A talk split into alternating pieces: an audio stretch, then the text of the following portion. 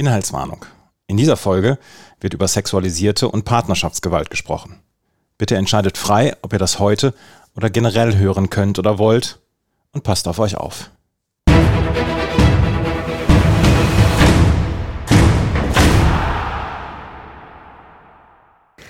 Hallo und herzlich willkommen zu einer neuen Folge Flutlicht an. Mein Name ist Mara Pfeiffer. Ich bin die Person hinter diesem Podcast ähm, und ich habe in äh, der letzten Folge schon gesagt, einen Wunsch, den ich für die neue Staffel habe, das sind wir jetzt in der zweiten Folge, ist, dass wir zusätzlich zu dem, was ihr vom Podcast schon kennt, den Blick noch so ein bisschen weiten und auch mal von außen auf den Fußball schauen. Ähm, das passt zu dem, was mich in meinem Job eh interessiert, also drauf zu gucken, wie spiegelt sich die Gesellschaft im Fußball und was kann der Fußball für die Gesellschaft vielleicht auch sein. Und heute begrüße begrüße ich dazu passend eine ganz tolle Gästin, nämlich die Rechtsanwältin Asha Hedayati. Sie ist spezialisiert auf Familienrecht und vertritt vor allem Frauen, die sich aus gewaltvollen Beziehungen lösen möchten. Hallo, liebe Asha, sehr schön, dass du da bist. Hallo, liebe Mara, danke für die Einladung. Ich freue mich auch. Äh, ja, wir wollen äh, heute so ein bisschen sprechen über, äh, ich sag mal, einen eigentlich goldenen Moment im Fußball, der von übergriffigem männlichen Verhalten überschattet wurde. Wir wollen aber auch darüber reden, wie sich patriarchale Strukturen im Fußball und in anderen gesellschaftlichen Bereichen gleichen, äh, über Gewalt, wie und wieso diese toleriert wird, über Misogynie und ähm, was wir all dem entgegensetzen können. Ähm, wir haben im Vorfeld so ein bisschen drüber gesprochen, dass du selbst mit Fußball eigentlich ganz wenige Berührungspunkte hast, was deinen Blick auf den Fußball aber, finde ich, eben noch spannender macht, also den von außen. Ähm, zum Einstieg vielleicht mal die Frage, wann hast du die Szene zwischen Jennifer Hermoso und Luis Rubiales zum ersten Mal gesehen? Ähm, ich glaube, das ging ja ähm, glücklicherweise tatsächlich ziemlich schnell mhm durch alle großen Medien. Und ähm, das war wirklich kurz, kurz danach. Und es ließ sich ja auch gar nicht, glücklicherweise finde ich, ja. Äh, vermeiden, ähm, diese, diese Bilder zu sehen. Wobei die Bilder, die können, darüber können wir vielleicht auch noch mal reden, die waren ja teilweise ein bisschen schwierig, aber tatsächlich zumindest ähm, auch diesen Aufschrei mitzubekommen ja. und zu sehen, das ist nicht normal. Ne? Also die ähm, Welt reagiert auch darauf und genau. Ja, ja das wäre nämlich ähm, die Anschlussfrage auch. Also wie, wie hast du es in dem Moment äh, empfunden, auch so in dem Kontext, dass sie eben aus dem Fußball kommen? Also was war so dein, dein erstes, deine erste Reaktion? Also ich habe es ja tatsächlich dann im Zusammenhang mit ihrer Aussage dazu, dass mhm. sie das ja nicht wirklich, also dass sie es wirklich nicht wollte, ja. ähm, war, äh, fand ich, ähm, fand ich tatsächlich schon auch erschreckend, mit was für einer Normalität und äh, ja, Natürlichkeit er vor der Kamera ähm, diesen Übergriff durchführt und ähm, gleichzeitig aber auch wahnsinnig mutig, dass sie so schnell bei der Rückfrage darauf reagiert und mhm. sagt, ich wollte das nicht, ich will das nicht. Das kommt manchmal, ähm, vielleicht findest du das oder finden viele das irgendwie normal, aber tatsächlich wenn es so einen Übergriff gibt, ist es für Betroffene manchmal gar nicht so leicht, sofort darauf zu reagieren, sondern sie merken die Grenzüberschreitung dann erst vielleicht ein paar Tage später oder vielleicht sogar ein paar Wochen oder Monate später und können dann erst wirklich darauf reagieren. In dem Fall war das total wichtig und, und stark, dass sie sofort ähm, was dazu gesagt hat. Ja, finde ich tatsächlich auch ähm, äh, sehr außergewöhnlich. Ähm, kommen, also es sind sowieso so viele Ebenen da drin. Genau der Punkt, den du gerade angesprochen hast, mit diesem, wann wird äh, einer Person eigentlich so eine Grenzüberschreitung selbst bewusst und wie auch sich so Verhältnisse in so Machtstrukturen teilweise ähm, ja so ein bisschen entwickeln und auch so wie wie man das austariert, ne, wenn man wenn man in so einem Bereich unterwegs ist, wo solche Grenzüberschreitungen äh, auf so einem niedrigen Level eigentlich sehr sehr häufig sind, also was da auch für eine Gewöhnung fast stattfindet, um in diesem ja. System überhaupt bleiben zu können genau. und dass das dann aber häufig den Betroffenen quasi zum Vorwurf gemacht wird, ne? Also dass man dann hinterher so sagt, na ja, du bist ja drin in diesem System und du hast ja bisher auch nichts gesagt, aber diese Last, diese Verantwortung gegen das System eigentlich auch sich zur Wehr zu setzen und darauf hinzuweisen, was in diesem System alles nicht funktioniert, liegt dann immer bei den Betroffenen, ne? Ja, das ist ja das ist total absurde. Ne? Also, dass Sie, die Betroffenen, jetzt auch noch die Verantwortung dafür tragen, ähm, so ein äh, toxisches und übergriffiges Verhalten äh, immer wieder benennen zu müssen, statt ähm, die ähm, äh, Täter oder die Menschen, die eben dieses grenzüberschreitende Verhalten leben, äh, darauf, also dass, dass die mal irgendwie äh, feststellen und merken, dass das geht so nicht oder den Blick ins, in den Spiegel wagen und äh, sagen, ey, das ist, das ist eine Grenzüberschreitung, das, das, das, ähm, ich nutze gerade die Machtverhältnisse aus. Mhm. Weil wir reden ja hier auch von einem enormen Machtgefälle zwischen diesen zwei Personen. Ähm, und das ist ja nicht nur beim Fußball ein Thema. Das ist ja immer so, wenn es, ähm, Je größer das Machtgefälle ist, desto größer ist auch das Risiko für Machtmissbrauch. Mhm. Und das können wir in allen, also das sehen wir in der Musikbranche, das sehen wir beim Fußball, das sehen wir bei der ganz klassischen Partnerschaftsgewalt. Da herrschen ja auch ähm, Machtverhältnisse in Partnerschaften. Und das ist ähm, genau, da, ja. das begünstigt die Gewalt das ist eben, finde ich, auch ähm, wirklich also spannend bei dem Vergleich zwischen dem Fußball und, und anderen gesellschaftlichen Bereichen, dass die Systeme sich eben ähm, unheimlich gleichen. Vielleicht mal ganz kurz zum Hintergrund für Leute, die sich mit dem Fall eher oberflächlich bisher beschäftigt haben. Also zum einen hatte man so dieses Finale. Ich persönlich war da total hin und her gerissen, weil ich finde, ähm, Sarina Wiechmann einfach wirklich famos als Trainerin der Engländerin und ich hätte ihr den Sieg total gegönnt. Gleichzeitig hat mich so der Fußball dieses spanischen Teams total begeistert und auch so die Willenskraft, mit der die durch das Turnier sind. Und als sie dann gewonnen haben, war es bei mir so sehr ambivalent von den Gefühlen, aber dann ging die Siegerehrung los und man hat gesehen, so die Spielerinnen und die Stars sind alle so super respektvoll miteinander umgegangen und dann war es irgendwie okay. Und dann ähm, stellen sich bei so einer Siegerehrung ja immer alle da so auf, äh, Verbandschefs, und ähm, äh, so weiter. Und es wird eben gratuliert und Medaillen werden übergeben. Und ich fand, der eigene Blick ist dann sehr schnell an Rubiales hängen geblieben, weil ähm, es ist ja jetzt nicht so, als wäre Jennifer Hermoso die einzige Spielerin gewesen, mit der der da auf eine Art und Weise umgegangen ist, die halt so ein extremes Störgefühl verursacht hat. Also er hat ähm, selbst bei den Engländerinnen schon auf eine Art und Weise immer so Tuchfühlung gesucht, wo ich so zunehmend dachte, was, was, was soll das eigentlich? Also, das ist so ein extremes äh, Unwohlsein, was sich da aufgebaut hat, oder? Ja, absolut. Also, ähm, den Raum, den er sich nimmt. Ne? Das muss man sich ja auch immer so vor Augen halten, dass äh, mit was für einem, mit was für einer Anspruchshaltung, mit was für einer Selbstverständlichkeit sich viele ich würde es jetzt einfach mal ein bisschen größer fassen, viele Männer tatsächlich ja. durchs Leben gehen und sich diesen Raum nehmen und, und, und, und, und sich diese Rechte also sie glauben, sie hätten diese Rechte, ne? sie, sie sich nehmen und ähm, damit ähm, ja so ein nicht nur ein ja auch ein Unwohlsein, aber auch die das führt ja, also bei ihm war das jetzt so ein Übergriff, aber das ist, kann man ja auch viel subtiler beobachten, indem ähm, sich Frauen viel mehr einschränken, zum Beispiel mhm. auch in ihrer Kleiderwahl. Ja, also viele Frauen gehen ja ähm, morgens, wenn sie aus dem Haus gehen, gucken sie, ob sie so angezogen sind, dass sie vielleicht mal nicht angemacht werden auf der Straße und belästigt werden am Arbeitsplatz. Ne? Also das ist eben, dass ähm, dieser Raum, den sich die Menschen mit diesem grenzüberschreitenden Verhalten nehmen, der macht den Raum der anderen ja kleiner. Ne? Also, ja, absolut. Genau.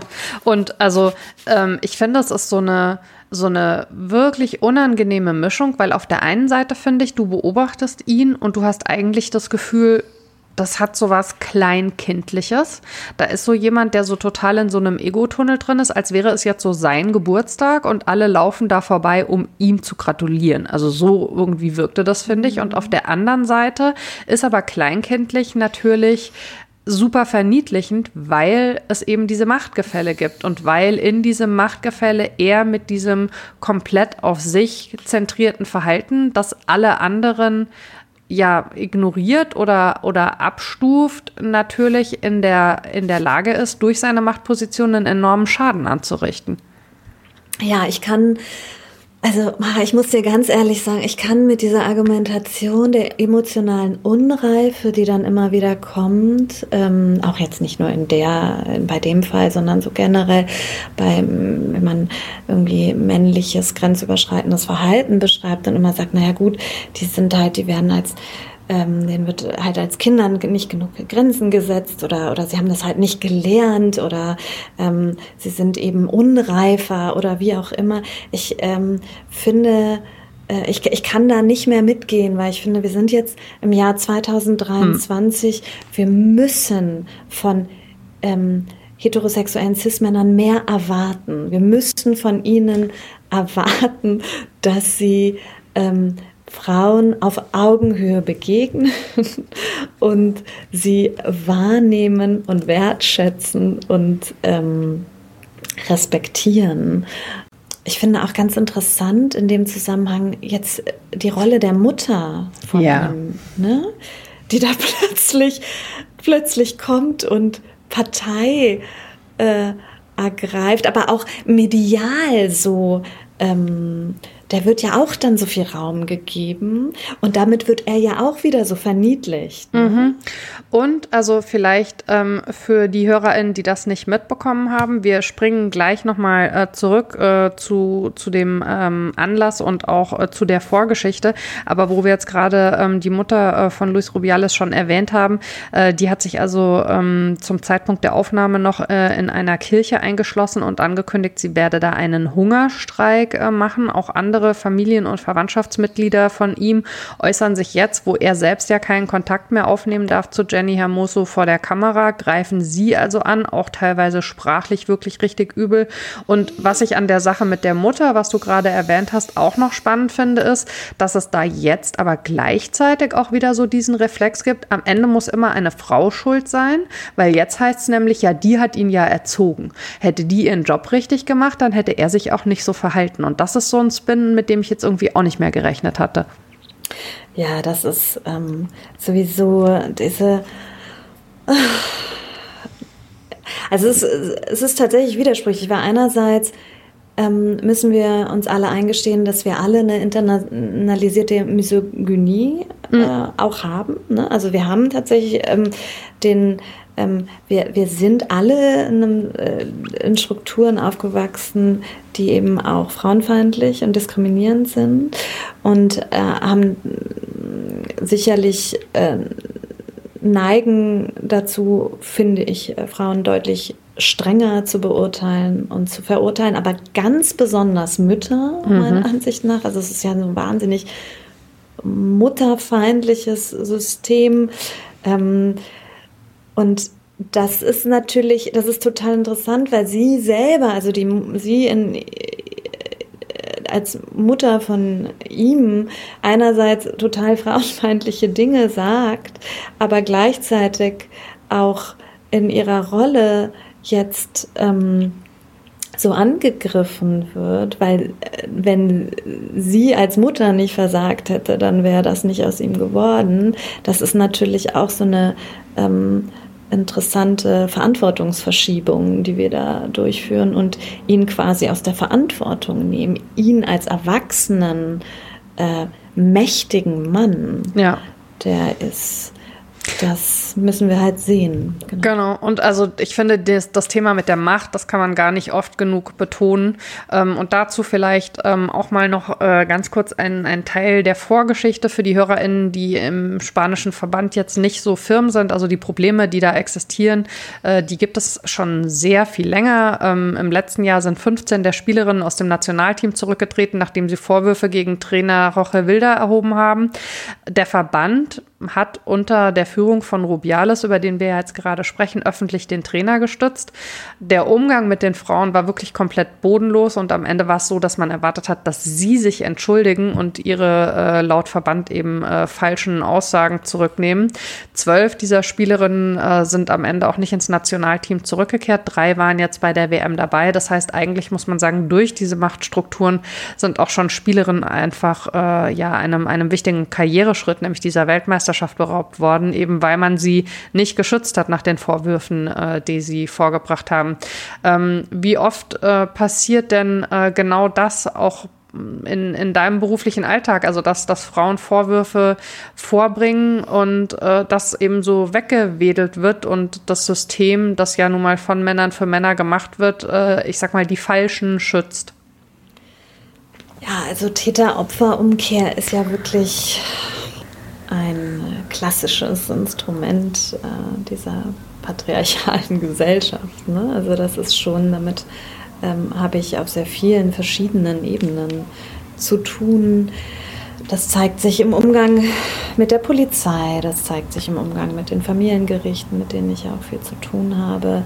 Das zeigt sich darin, dass ähm, Opfer von sexualisierter Gewalt in der Regel, ähm, dass denen ja erstmal per se nicht geglaubt wird, mhm. dass dann immer gleich die Unschuldsvermutung kommt, die ja ein wichtiges, das ist ja sehr wichtig für den Rechtsstaat, das ist völlig klar, aber dennoch ähm, wird es äh, interessanterweise gerade bei dem Fall so deutlich, dass die Unschuldsvermutung sehr, sehr häufig auch einfach immer vorgeschoben ist, mhm. weil in diesem Fall passiert ja dieser Übergriff vor laufender Kamera.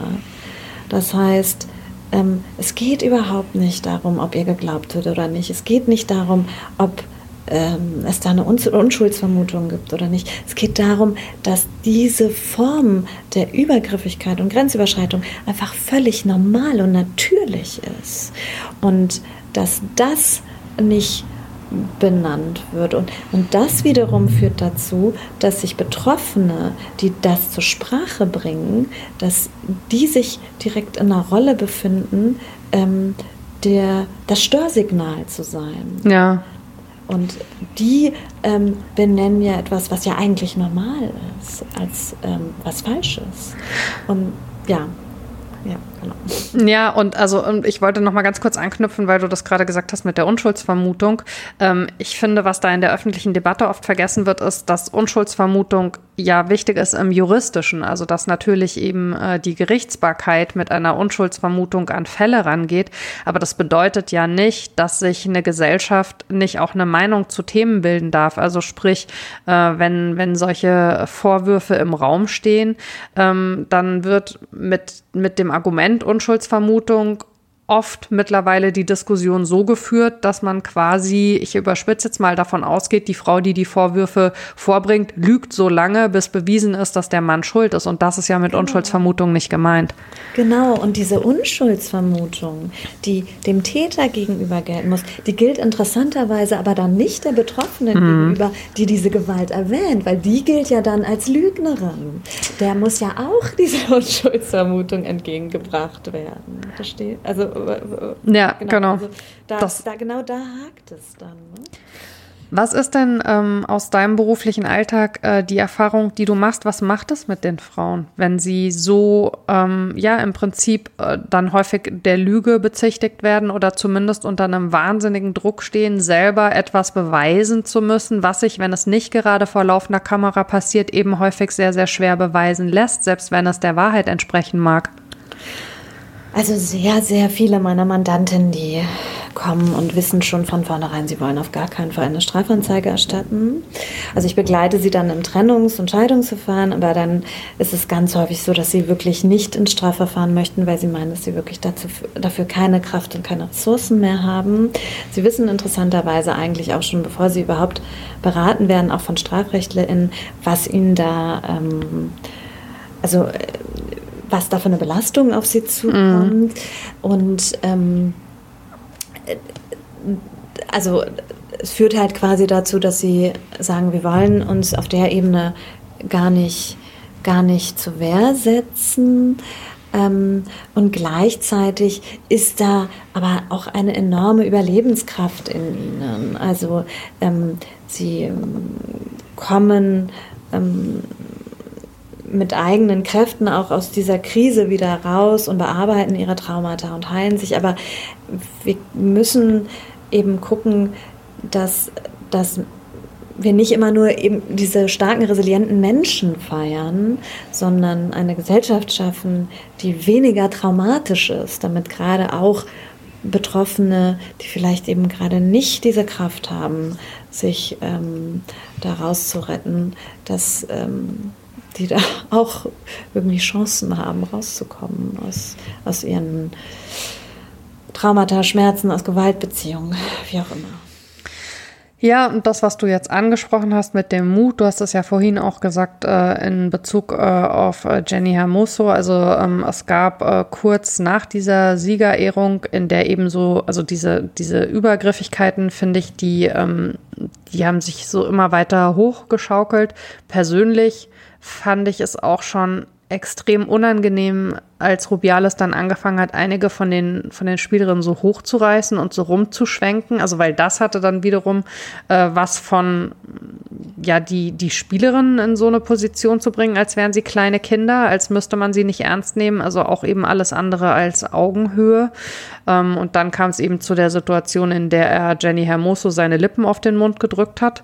Ähm, ich finde es schon bezeichnend, ehrlich gesagt, äh, dass das die ganze Zeit als Kuss bezeichnet wird und auch, dass man jetzt also von einem Kussskandal spricht. Also weil zum einen ist es eben kein Kuss, weil das was Einvernehmliches ist, finde ich, sondern ein, ein Übergriff, den wir da sehen. Und zum anderen liegen die Probleme, wir haben es gerade angesprochen, eben deutlich tiefer. Es gab dann dieses Video aus der Kabine, in dem sie sehr klar gesagt hat, ähm, sie, sie fand das nicht gut. Er ist dann noch einen Schritt weiter gegangen und hat gesagt, also er lädt die Spielerinnen alle nach Ibiza ein für den Titel und äh, da würden er und Jenny dann heiraten. Haha, haben wir alle aber auch dann eben nicht gelacht, ja.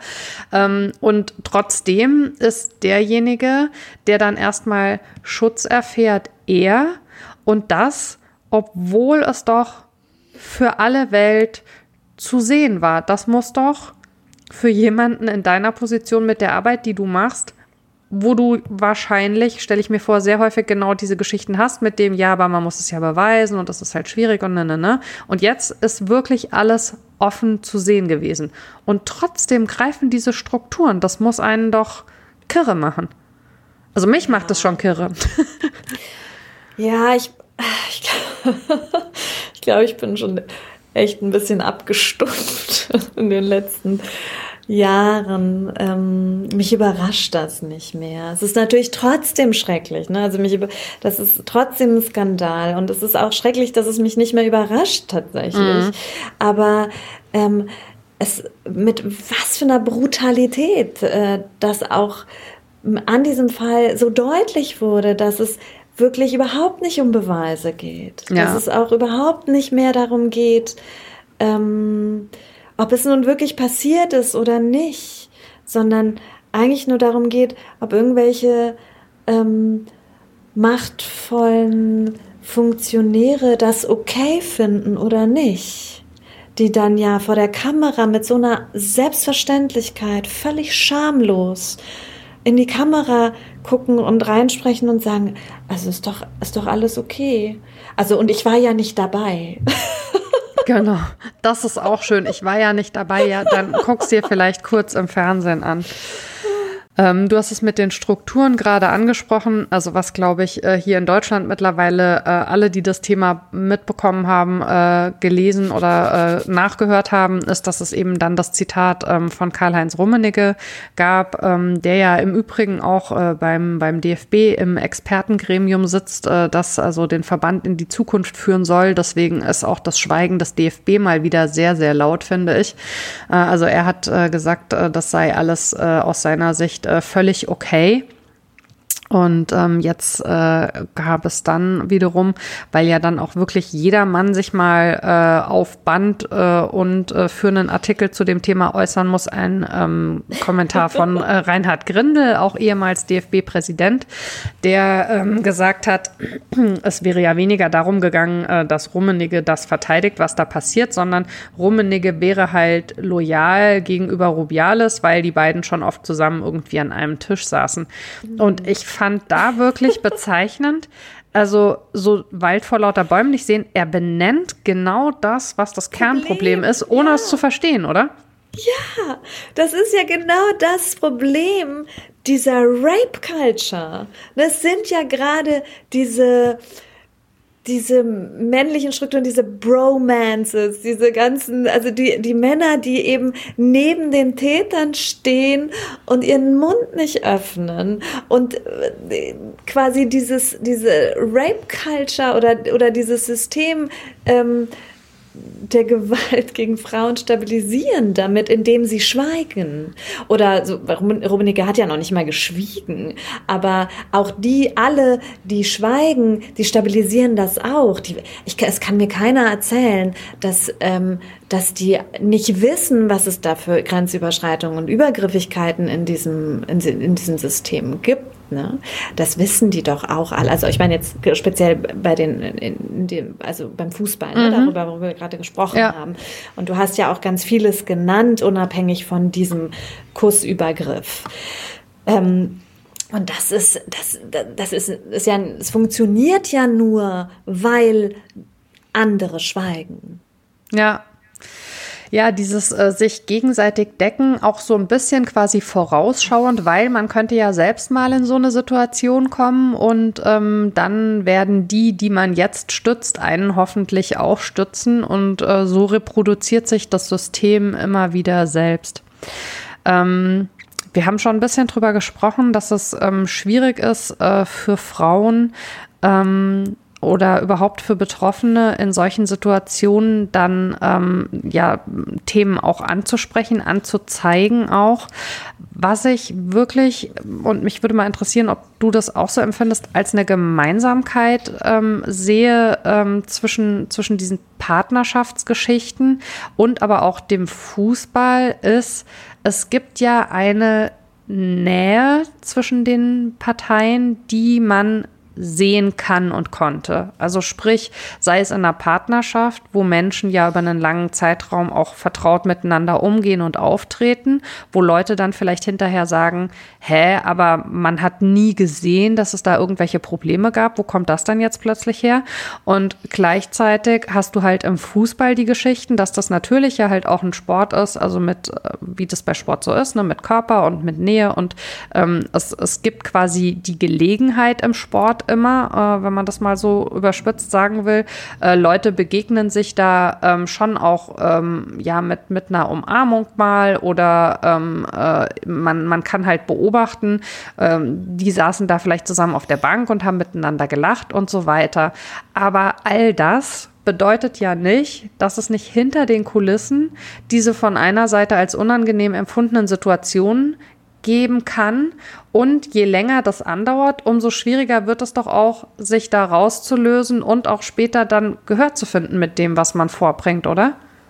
Ja, sicher. Also, aber da reden wir ja wieder über Machtverhältnisse. Da reden wir ja auch wieder über, über dieses Machtgefälle. Also sie wird, sie, sie ist ja auch in einer Position, also sowohl ähm, Herr Musso als auch jetzt zum Beispiel ähm, eine Betroffene in einer äh, ähm, Gewaltbeziehung, mhm. ist sie in der Regel in der in einer ähm, deutlich ähm, weniger mächtigen Positionen, wenn man sich jetzt die zwei, ähm, wenn man sich jetzt die Machtverhältnisse anschaut. Mhm. Ne? Also sie hat sowohl, es ist sie wirtschaftlich abhängig von ihrem Partner häufig oder sie hat auch, ähm, wenn sie wirklich G Gewalt erfährt, ähm, kann es auch sein, dass es da emotionale Abhängigkeiten gibt und das, also es ist sehr komplex, weil sich, weil sich da relativ viel auch miteinander verschränkt, auch ähm, die körperliche, psychische und wirtschaftliche Gewalt spielen da auch zusammen. Und so ähnlich sehe ich das tatsächlich auch in den ähm, äh, in dem Fall, den wir jetzt gerade besprechen, dass es wahnsinnig schwer ist für die Betroffenen, aus diesen Strukturen auszusteigen. Bei Herr Mosso ist ja natürlich, wie, wie soll sie denn aussteigen, auch als Profifußballerin? Sie ist ja Teil dieses Systems. Wenn sie aussteigt, dann ähm, kann sie auch nicht mehr, also dann verliert sie auch ihre Karriere, dann kann sie ja auch nicht mehr irgendwie ähm, ähm, als Fußballerin quasi in diesem Team sein. Und das ist, ähm, das ist auch eine Abhängigkeit, die, äh, die sie natürlich sieht und die sie sehr ähm, einschränkt und ihr und sie unfrei macht in dieser Situation. Und man sieht gerade ähm, mit der äh, aktuellen Geschichte im spanischen Verband, finde ich ja auch, dass dieses Thema wirtschaftliche Abhängigkeit da natürlich eine große Rolle spielt, weil die zwölf Spielerinnen, die aus diesem Streik eben nicht zurückgekehrt sind in die Nationalmannschaft, äh, die haben äh, nicht nur sportlich äh, sich dieser WM dadurch berauben lassen müssen, sondern so eine WM und gerade jetzt, wo sie eben Titelträgerin Spielerinnen sind, äh, bringt ja gerade im Fußball der Frauen, ähm, wo es also noch ganz andere Bezahlungen gibt, ähm, einen wirtschaftlichen Schub mit sich, der einfach nicht zu unterschätzen ist. Und ähm, um eben für ihre Rechte einzutreten und ähm, das grenzüberschreitende Verhalten des Trainers, also um den es da ja im Vorfeld ging, äh, wo es um so Sachen ging, auch am Ende, wie dass man also nachts das Hotelzimmer nicht abschließen darf, damit er jederzeit irgendwie reingehen kann und kontrollieren kann, ob sie sich angemessen verhalten. Äh, und dafür, dass sie das eben zur Sprache gebracht haben, sind sie abgestraft worden und sind sowohl sportlich als auch wirtschaftlich natürlich äh, gegenüber der Spielerinnen, die jetzt gefahren sind, äh, ja, komplett ins Hintertreffen geraten. Also diese, diese wirtschaftliche Abhängigkeit ist da eben auch drin. Ähm, was ich ganz spannend finde jetzt an der aktuellen Geschichte, also natürlich äh, bin ich äh, als Journalistin äh, immer auch Teil der Medien, aber natürlich gibt es innerhalb der Medien, so wie in allen anderen Bereichen auch, ganz unterschiedliche äh, Gangarten und Umgänge mit Thematiken. Und ich finde bei der Geschichte jetzt wirklich die Rolle der Medien schon auch spannend.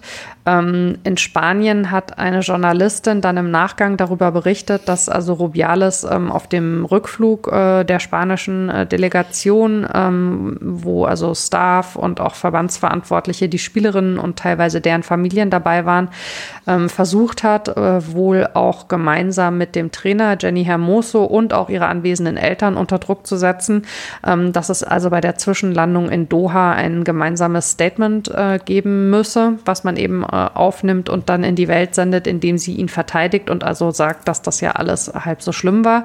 Sie hat es dann ähm, verweigert. Ähm, Später in einem persönlichen Statement von ihr bestätigt sie die Vorgänge so im Prinzip auch. Ähm, Rubiales hat dann alleine ein Statement aufgenommen, was er natürlich machen kann, aber was also wirklich ja so eine Fortsetzung des Übergriffs ist, ist, dass der spanische Verband dann einfach eine Meldung veröffentlicht hat mit vermeintlichen Zitaten von ihr, in denen sie ihn von der Schuld freispricht. Diese Zitate hat sie so aber nie getätigt. Was jetzt die Rolle der Medien betrifft, ist, dass die dieses Statement wie ich finde, vielfach sehr unkritisch. Also, weil wenn man die Geschichte im Vorfeld kennt, dann hätte man dieses Statement vielleicht auch zumindest mal kommentiert teilen können, aber es ist halt sehr stark verbreitet worden. Und als dann Herr Mosso selbst äh, erst über die Spielerinnengewerkschaft und dann auch über ihre persönlichen äh, Kanäle eben anderslautende Statements äh, veröffentlicht hat, ähm, wurde das quasi so dargestellt, als hätte sie jetzt ihre Meinung geändert. Was ja völlig absurd ist, ne? Also, weil sie ist ja vorher einfach nicht gehört worden, sondern gehört worden ist in diesem System und in diesem Machtgefälle wieder eben der mächtige Mann. wenn wir uns auch mal anschauen, dass ja, also meine, meinem Gefühl nach oder das, was ich halt wahrgenommen habe, ähm, sind ja vor allem Männer immer wieder gefragt worden mhm. zu diesen Themen. Also ich habe ja nur Männergesichter vor der Kamera gesehen, die dann gefragt wurden, ähm, ob das nun wirklich ein übergriffiges Verhalten ist oder nicht, statt die Betroffene oder andere Betroffene mal zu fragen, ist das ein übergriffiges Verhalten, wurden quasi ähm, Männer gefragt. Und ähm, das äh, ist tatsächlich, also da muss man sich äh, ähm, vielleicht schon auch mal fragen, warum Medien sich ihrer Verantwortung, was dieses Thema angeht, ähm, meiner Ansicht nach noch nicht so richtig bewusst sind. Also vieles haben sie, glaube ich, nicht auf dem Schirm, ähm, wie sensibel das ist, wie welchen Personen sie die Aufmerksamkeit schenken und den Raum geben und welchen eben nicht. Und ähm, was das dann ähm, auch in der gesamtgesellschaftlichen Debatte für Auswirkungen hat, wenn beispielsweise Rummenige so viel Reichweite gegeben wird mit dieser Aus Aussage, die, die teilweise überhaupt nicht eingeordnet wurde. Ähm, oder ähm, wer war denn das? Johannes B. Kerner, ne? mhm. der da irgendwie auch so einen Quatsch vor der ja, Kamera erzählt das war hat. wirklich auch, also, also ohne Worte. irgendwie, und ich saß da die ganze Zeit und dachte nur, the audacity. Ja. Also wirklich, da, da vor der Kamera zu stehen und so völlig schamlos sowas dahin zu sagen. Also, ja, aber dafür musst du auch, also dafür musst du auch den Raum haben. Ne? Ja. Und wie du sagst, also ein Teil des Problems ist äh, ganz klar die fehlende Einordnung, äh, wobei man da natürlich jetzt auch wieder sagen könnte, äh, in vielen äh, Redaktionsstuben ähm, gibt es halt auch eine stark männliche Prägung. Äh, da muss man wirklich äh, froh sein ähm, um alle, die eben den Raum auch für andere Geschichten äh, und Formate lassen. Also so wie wir das ja jetzt quasi hier oder nicht nur quasi so wie wir das hier jetzt gerade auch machen können. Ähm, da gibt es eine gewisse Bewegung, aber auch die ist halt äh, klein und langsam. Würdest du denn sagen, so dieses, da geht es ja auch ein bisschen darum, dass man jemanden unglaubwürdig macht. Ist das ein Mittel, was, was dir auch in deinem Alltag begegnet, womit Frauen zu kämpfen haben? Und Gibt es dann vielleicht auch so Punkte, wo die anfangen, sich so selber zu hinterfragen unter diesem Druck? Absolut. Also da wirken ganz stark frauenfeindliche Mythen. Mhm. Also die gibt es auch in die, die, die gehen durch die komplette Gesellschaft, diese Mythen. Die gehen durch die Gesellschaft, durch die Justiz, durch die Verwaltung. Also wir kommen gar nicht um sie herum. Und das ist ein Mythos, ist beispielsweise eben die lügende Frau. Die lügende Frau, die sich aus irgendwelchen Gründen nur rächen möchte, warum mhm. auch immer. Ähm, das erlebe ich in familiengerichtlichen Verhandlungen, das erlebe ich bei der Polizei, das erlebe ich, ähm, wenn in gegnerischen Schriftsätzen von anderen Anwälten, die nutzen genau, genau solche Mythen, ja, so beispielsweise, ähm, keine Ahnung, jetzt, weil ähm, er keinen Unterhalt zahlt, will sie ihm die Kinder nicht herausgeben oder ähm, also es geht es geht häufig wirklich darum die Frau äh, als so geldgierig, rachesüchtig, mhm. lügend äh, da, darzustellen. Und das, ähm, das geht durch alle gesellschaftlichen Schichten und ähm, wird auch vor dem Fußball keinen Halt machen. Ne? Die, lügende, die lügende Frau ist ein sehr, sehr starker, ähm, wirkmächtiger Mythos. Und dabei hat man ja auf der einen Seite diesen Mythos und auf der anderen Seite hätte man ja aber reelle, belegbare Geschichten. Also wenn man jetzt ähm, auf den Fall Rubiales zum Beispiel nochmal schaut, wir haben eben diese Zeremonie, die weithin sichtbar war. Wir haben die Geschichte mit den Rücktritten im Vorfeld. Gegen Rubiales hat es in der Vergangenheit schon Vorwürfe gegeben, Übergriffe, Korruption, Orgien. Wenn man noch weiter zurückgeht im spanischen Verband, äh, dann findet man Vorwürfe gegen den Vorgänger von Wilda im Amt des Trainers, der Frauen komplett übergriffig und respektlos behandelt hat. Das heißt, es wäre ja die Möglichkeit da, die Geschichte eben nicht auf diese Szene da auf dem Podium zu reduzieren, sondern auch Kontext zu liefern. Aber das passiert ganz häufig nicht. Ja, also dass das ähm, nur die Spitze des Eisbergs ist, ist ja sowieso klar. Also da wird es das äh, mit dieser Natürlichkeit und Normalität, wie er das macht vor der Kamera, das zeigt ja nur umso mehr, was da für Strukturen im Hintergrund wirken, die ihn überhaupt in diese Position bringen, sowas, so ein Verhalten an den Tag zu legen und dieses Verhalten so normal zu leben. Und ich denke, aber ich möchte, dass wir da ein bisschen positiver rangehen, weil ich finde tatsächlich, ähm, die, die gibt es, also die sind, die sind auch wirklich stark, diese Strukturen, und es ist wahnsinnig schwer, sich dagegen aufzulehnen, aber ähm, wir haben ja gesehen, wie, wie solidarisch dann auch Teile der Medien und der Welt darauf reagiert haben. Ja. Und wie ähm, schön auch beispielsweise die Mannschaft selber, was für ein wunderschöner solidarischer Akt das war, gemeinsam, also dann zu streiken auch für sie. Und ähm, das ist, das, das macht Hoffnung. Und auch zu sehen, dass es eben ähm, nicht mehr akzeptiert wird, dass Rummenige mit so einer Leichtigkeit vor der Kamera so einen Quatsch erzählt, sondern dass, es, dass er dafür auch angegriffen wird und dass es nicht mehr, ähm, also dass die Medien beispielsweise diese, diese Titel wie Kussaffäre teilweise ändern in Kussübergriff oder zumindest sich damit auseinandersetzen, dass ähm, sie da eine Verantwortung tragen. Ja, definitiv. Ähm, ich habe es vorhin gedacht, als du gesagt hast, du bist da an der einen oder anderen äh, Stelle schon ein bisschen äh, abgestumpft durch deine Erlebnisse. Ich finde, es ist schwierig. Ich beobachte das auch mir, an mir selber äh, eben nicht abzustumpfen in, in diesen ähm, Strukturen.